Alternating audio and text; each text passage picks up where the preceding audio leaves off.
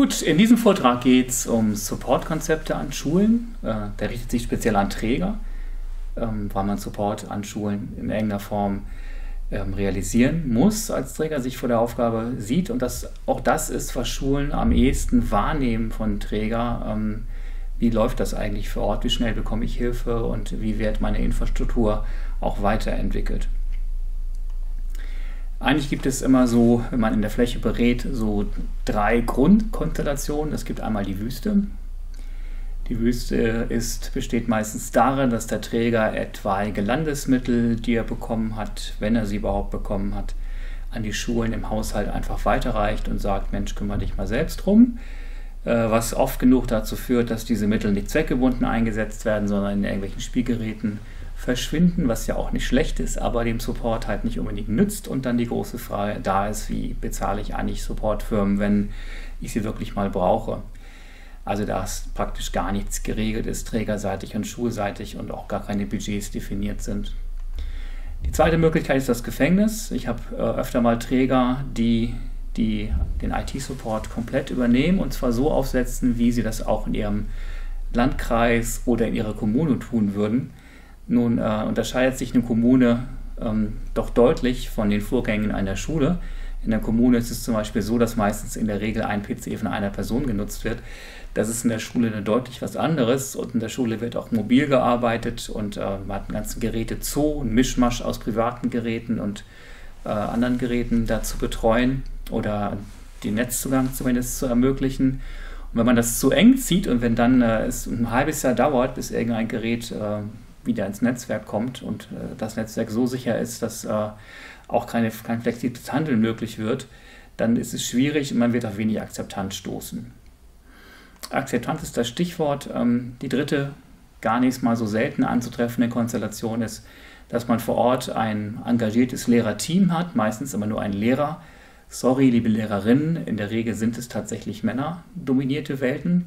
Ich nenne immer die Lokallöwen, die über die Jahre ein System etabliert und aufgebaut haben, die das auch kennen, ähm, aber in der Regel nicht dokumentiert haben. Und für Externe ist es dann schwierig, da durchzufinden. Und es ist sensibel, an diesen Lokallöwen kommt man in der Regel nicht vorbei, weil die auch natürlich selten loslassen möchten und das nicht abgeben möchten, ihre Strukturen, die sie sich aufgebaut haben und auch ganz viele Ängste haben, dass durch Intervention des Trägers dann eventuell Dinge passieren, die nicht so äh, in seinem Interesse sind oder nach seiner Meinung nicht so im Rahmen oder im nach seinen Wünschen die Schule betreffend sich ausgestalten. Ähm, ganz wichtig, am Thema Support hängt für eine Schule an der Wahrnehmung der Leistung des Trägers eigentlich alles. Also was da nicht läuft, fällt immer negativ zurück. Schule hat auch so ein paar Besonderheiten, da kommen wir gleich noch äh, drauf zu, was die Ausgestaltung von Support angeht. Der Lehrer hat in der Regel ja immer recht, vormittags und nachmittags sowieso auch. Ähm, und das ist manchmal ein bisschen schwierig, auch für die Support-Mitarbeiter, sich in diesen Strukturen zurechtzufinden, die halt ganz andere sind, meistens gar nicht so stark hierarchisch, wie man es als Techniker von Firmen zum Beispiel gewohnt ist. Und da muss man auch der Typ für sein, sowas auszuhalten und nicht persönlich zu nehmen. Es gibt letztendlich so äh, verschiedene Organisationsformen äh, von schulischem Support. Das erste ist, Sie als Träger kaufen sich den Support durch Externe ein. Das können Systemhäuser sein, irgendwelche Freischaffenden, der nette EDV-Techniker auf dem Dorf um die Ecke, ähm, den man stundenbasiert dann bezahlt. Das ist eigentlich bei kleinen Schulen mehr oder minder die Regel, wenn es überhaupt irgendwie geregelt ist. Das Ganze hat äh, ganz klare Vorteile, nämlich dass man ähm, sehr flexibel diese Person einsetzen kann, ohne dass man Stellen beim Träger schafft. Das ist politisch immer sehr schwer durchzusetzen, eine Stelle zu etablieren. Ähm, man bekommt wirklich ähm, das berechnet, was der Aufwand war. Darauf muss man so ein bisschen vertrauen, aber im Wesentlichen ist das so. Und äh, wenn Sie ein sehr kleiner Träger sind, ist es die einzige Möglichkeit, eigentlich Support zu gewährleisten, wenn Sie sich nicht zusammenschließen mit anderen Trägern, was eigentlich eine gute schlaue Idee wäre, weil man viele Dinge einfach alleine ähm, nicht hinbekommt. Man hat ja als Schulamtsmitarbeiter ein paar mehr Sachen zu tun, außer technische Geräte zu betüdern. Dagegen spricht ähm, gegen diese Lösung, dass ähm, ab einem gewissen Stundenaufkommen das Ganze deutlich teurer wird, als hätten Sie jemanden fest angestellt, den Sie aber auch unter Umständen dann, ähm, wenn der Bedarf sinkt, nicht unbedingt wieder loswerden. Ähm, Und Schulen sind bei Systemhäusern meistens gegenüber Arztpraxen oder gar produzierenden Betrieben nachrangig. Das heißt, wenn da wirklich ein Server steht und parallel steht da eine Produktion, ist klar, wo derjenige hinfährt und wo das Systemhaus sich darum kümmert. Das ist halt nicht die Schule. Und in der Fläche werden sie auch nicht eine ausreichende Anzahl an solchen Anbietern finden oder es wird halt sehr schwer werden, jemanden zu finden, weil die Kapazitäten natürlich dann auch begrenzt sind und äh, auch nicht in diesem Bereich so üppig viel ausgebildet wird. Tipps dazu, wenn Sie das machen, machen Sie keine Stundenansparmodelle. Das heißt, ähm, nehmen Sie keine Stunden mit, wenn die nicht abgerufen werden. Ähm, das kriegt so ein kleiner Betrieb meistens nicht hin, dann irgendwie die Stunden doch auszubringen und irgendwie zwei Wochen lang 40 Stunden da was zu machen. In den Sommerferien, zumal meistens gar nicht so viele Aufgaben da sind. Das heißt, machen Sie einen Vertrag mit maximalen Stundenkontingent, was, der, was die Schule abrufen kann und größere Maßnahmen nehmen Sie raus und rechnen Sie aber projektbasiert ab und machen Sie eine extra Vereinbarung mit dem entsprechenden Anbieter. Die zweite Möglichkeit ist, dass Sie den IT-Support durch kommunale Mitarbeiter, die Sie in, äh, beim, in der Kommune anstellen, äh, machen. Kommt oft vor, dass der Rathausmitarbeiter, der dafür eingestellt ist, die Schule mitmachen soll. Kann klappen, ähm, manchmal schwierig, je nach Arbeitsaufkommen. Was dafür spricht, ist, dass es eine enge Verzahnung geben kann. Ähm, mit Leuten, die eh schon vor Ort sind, also mit den Schulamtsmitarbeitern, aber auch wenn vielleicht Medienpädagogen vor Ort sind, kann man sich da enger abstimmen, auch was Beschaffung, Sinnhaftigkeit von Beschaffung und so weiter angeht. Ähm, sie werden dadurch als Verwaltungskräfte entlastet, weil sie bestimmte Fachfragen einfach abgeben können an die, ähm, an die Mitarbeiter, kriegen vielleicht sogar auf Dauer die so weit, dass die eigene LVs erstellen können. Sie schaffen den zentralen Anlaufpunkt für ihre Schulen. Ähm, Sie können die Beschaffung eigentlich ganz gut koordinieren mit, äh, mit Technik, pädagogischen und fortmetherischen Fragestellungen. Und wenn Sie das ähm, am Medienzentrum verorten, was ich immer empfehlen würde, dann haben Sie das Medienzentrum aufgewertet, aber auch ähm, das Schulamt in der Wahrnehmung der Schulen.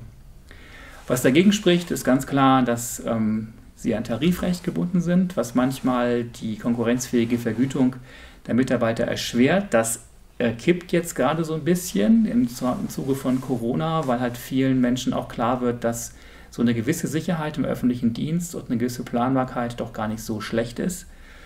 Und ähm, ein Techniker wird hier in der Fläche teilweise schon mit 9a vergütet, was nicht so ein schlechtes Gehalt ist und für Leute auch attraktiv ist, die sonst fahren müssten und das Fahren hat gegenrechnen gegen den weniger Verdienst, den sie halt vor Ort hätten.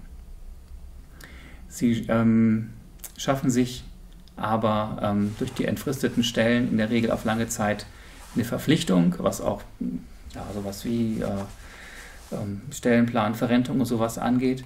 Ähm, für kleine Träger ist das finanziell kaum zu stemmen. Deswegen der, der Rat da nochmal zu gucken, ob man nicht kooperieren kann, trägerübergreifend. Und in der Anfangsphase ist das relativ anspruchsvoll auszuhandeln mit den Schulen, äh, wo die Verantwortungen sind und die Zuständigkeiten und wo der, Handlungsspielraum der Lehrkräfte aufhört und wo er anfängt. Und dieser letzten Punkt unterschätzen Sie nicht, das äh, ist ein dickes Brett und braucht äh, einige Jahre, bis das klar ist. Tipps dazu, äh, wenn Sie sowas machen, verorten Sie die Mitarbeiter am Medienzentrum. In der Regel gibt es da medienpädagogische Berater, Fachpersonal, Sie sind da direkt an den Medien dran. Es gibt Anfangsprobleme, die völlig normal sind und wenn Sie zusätzlich Stunden brauchen für das Tagesgeschäft, überlegen Sie, ob Sie zusätzlich zu den Mitarbeitern für eine Eingangsphase, kriegen wir gleich noch, sich Kompetenz von außen dazu holen. Äh, dann gibt es in Niedersachsen, in Osnabrück, ein Modell, wo, ähm, was ich schon mehrfach angesprochen habe, wo mehrere Träger kooperieren äh, in einer externen Rechtsform. Das ist da im Osnabrücker Bereich ein wirtschaftlicher Supportverein. Man kann es auch anders organisieren, IT-Verbunde. Ähm, Pro ist natürlich, ähm, Sie haben die Stellen nicht bei sich im Hause. Das heißt, unter Umständen, wenn Sie diese externe Arbeits- äh, oder externe Organisationsform auflösen, oder ähm, dann haben Sie auch eine Möglichkeit, auf den dynamischen Arbeitsmarkt zu reagieren. Ähm, bei der Vergütung sind Sie da auch ein bisschen freier. Also in großen IT-Verbünden können Sie auch übertariflich tatsächlich bezahlen. Sie müssen, wo es natürlich diese, diese ähm, Supportverein oder ähm, diesen IT-Verbund entsprechend finanziell ausstatten. Ähm, sie kriegen dadurch auch eine Entlastung im Schulamt, weil sie Fachkompetenz eben extern einkaufen können. schaffen natürlich auch zentrale Strukturen dort und äh, sie können auch überlegen, ob sie nicht sogar zentral beschaffen in solchen Verbünden. Oft ist das so, sagt die Erfahrung, dass mit den Jahren da gewisse Aufschläge gegenüber marktüblichen Preisen äh, erhoben werden. Ähm, da muss man genau hinschauen, inwieweit das äh, dann sinnvoll ist. Aber generell ist es sinnvoll, dass nicht jeder Träger eigene Beschaffung macht, sondern am Markt eben als Gruppe auftritt und so eben auch vielleicht andere Angebote äh, bekommt und überhaupt auf dem Los, auf eine Ausschreibung überhaupt eine Antwort bekommt, weil die entsprechenden Stückzahlen erreicht werden. Das ist ein Unterschied, ob Sie für 300 Euro iPads kaufen oder für 50.000. Was dagegen spricht, ist eigentlich relativ ähnlich. Es ist anspruchsvoll, man muss ausverhandeln, was macht der Supportverein, was machen die Schulen, wo sind die Grenzen, wer ist zuständig. Ähm, aus wirtschaftlichen Erwägungen heraus besteht die Gefahr, dass man sich zu stark technisch positioniert, den Schulen zu viel vorgibt. Haben wir hier oft, dass es dann auf diese Supportform Gefängnis hinausläuft, weil man eben die Arbeit hinbekommen möchte, das möglichst standardisieren möchte, das aber nicht zu den Schulen passt. Und ähm, es ist eine große Gefahr, das schließt da eigentlich dran an, dass man Sicherheitsnormen im industriellen Bereich auf pädagogische Settings überträgt und entsprechend unflexibel in der Reaktion auch wird, wenn es um Neubeschaffung von Geräten oder gar Geräteklassen geht. Ähm, wenn Sie das machen, gucken Sie, ob das Sie möglichst viele Träger im Landkreis einbinden. Das ist nicht ganz einfach. Jede Kommune möchte natürlich immer gerne für sich sein. Und bis die Einsicht da ist, dass es an Fachkompetenz bei jedem Einzelnen vielleicht doch noch Lücken gibt und dass eine Zusammenarbeit ähm, ja, sinnvoll ist, hm, dauert es unter Umständen ein bisschen, aber auch in der Zeit gucken Sie, dass Sie den kommunalen Austausch zwischen den Trägern ein bisschen befördern und dass man da kooperiert. Äh, Digitalisierung heißt vernetztes Arbeiten. Alleine ist man da eigentlich vom riesigen Berg, wenn man sich Sachen teilen kann. Also Beispiel, wenn man sich zum Beispiel Leistungsverzeichnisse gegenseitig zuschieben kann, wenn einer was ausgearbeitet hat und das ein Geben und Nehmen wird, hat man da auch in der Verwaltung eine Menge Vorteile. So, wenn Sie das jetzt äh, organisiert haben, in welcher Form auch immer, ähm, werden Sie erstmal vor einem riesigen Berg an ungeklärten, undokumentierten, über die Jahre gewachsenen Systemen stehen. Ich habe Serverschränke, da habe ich äh, gesehen, vier, fünf Generationen von Telefonanlagen, die aufeinander gestapelt sind äh, und die Verkabelung abenteuerlich war. Sie werden eine ganze Menge erstmal da auf, auf Stand bringen. Nichts gegen Pädagogen, aber Pädagogen haben eben nicht gelernt, Netze zu bauen. Dafür gibt es äh, Fachleute, die das machen und die auch bestimmte Vorstellungen haben. Ähm, und im pädagogischen Bereich, wenn man es nebenbei macht, geht es eben einfach nur schlicht darum, dass es irgendwie funktioniert. Betonung liegt auf irgendwie. Das heißt, am Anfang haben sie einen riesen Berg vor sich, wo sie jetzt mal gucken müssen, ähm, wie kommen sie da überhaupt zurecht. Das heißt, ähm, sie müssen erstmal gucken, was ist hier eigentlich los, also eine Bestandsaufnahme machen und das ist schon nicht ganz einfach, einen Überblick zu bekommen. Es gibt auch durchaus Schulen, wo man sagt, das räumen wir komplett ab und bauen es neu auf, weil es einfach nicht geht. Ähm, sie werden sich mit Unzufriedenheiten auseinandersetzen. Ähm, Schulen sagen, es läuft hier gar nichts, ist alles schwierig und jetzt haben wir die Verantwortung abgegeben und jetzt ist immer noch nicht, noch nicht da und das ist menschlich ein schwieriger Bereich. Ähm, ihre Support-Mitarbeiter werden feststellen, dass in der Schule die Leute so komisch sind. Ähm, sehr viel Ansprüche, sehr viel Wunsch auch, dass Individuelles äh, bearbeitet wird und am besten auch von dem höchst dotierten Mitarbeiter, dass man persönlichen Support vom Administrator bekommt. Ähm, ist in Firmen nicht üblich, aber in der Schule ist die Erwartung oft da oder dass man sich irgendwelche Zettelchen in die Fächer legt oder auf den Gang angesprochen wird, löst das mal. Ähm, das ist an Schulen so üblich im pädagogischen Setting. Wenn man das extern macht, natürlich nicht. Da muss man es irgendwie anders organisieren. Und äh, sie werden, die Mitarbeiter werden auf eine Struktur treffen, wo eigentlich jeder anscheinend macht, was er will, weil die Strukturen eben so gewachsen sind und Lehrkräfte es gewohnt waren, einfach Sachen zu, zu verlangen, zu bestellen. Sie haben das genehmigt und wenn die Lehrer Glück hatten, wurde das Richtige genehmigt und wenn sie als Träger Pech hatten, wurde das Genehmigte gar nicht im Unterricht eingesetzt, weil sich doch irgendwie die Zeit nicht ergeben hat. Und das sind Dinge, die kann man ähm, mit einer strukturierten Planung von Support eigentlich ein bisschen ausmerzen. Deswegen ein wichtiger Tipp am Anfang, ähm, gucken Sie, wie kriegen Sie Standards rein. Das heißt, priorisieren Sie auf jeden Fall systematische und konzeptionelle Arbeit in den Netzwerken. Ähm, in Niedersachsen gibt es Vorgaben, wie ein Klassenraum ausgestattet sein muss, was da vorhanden sein muss. Gucken Sie, wie Sie das umsetzen, da haben Sie schon genug mit zu tun, auch gerade im Ausschreibungsbereich, wenn es um Gebäudeverkabelung zum Beispiel geht, ist sehr aufwendig, äh, viel aufwendiger als irgendein iPad auszuschreiben. Und gucken Sie, dass Sie den Status quo, also es muss ja jetzt irgendwie auch weiterlaufen, auch wenn Sie vor sich hin strukturieren, dass Sie da sich externe Ressourcen einkaufen, die das erstmal aufrechterhalten, wenn Sie das mit eigenen Mitarbeitern nicht hinbekommen. Es wird immer gefordert, ein Systemadministrator für jede Schule.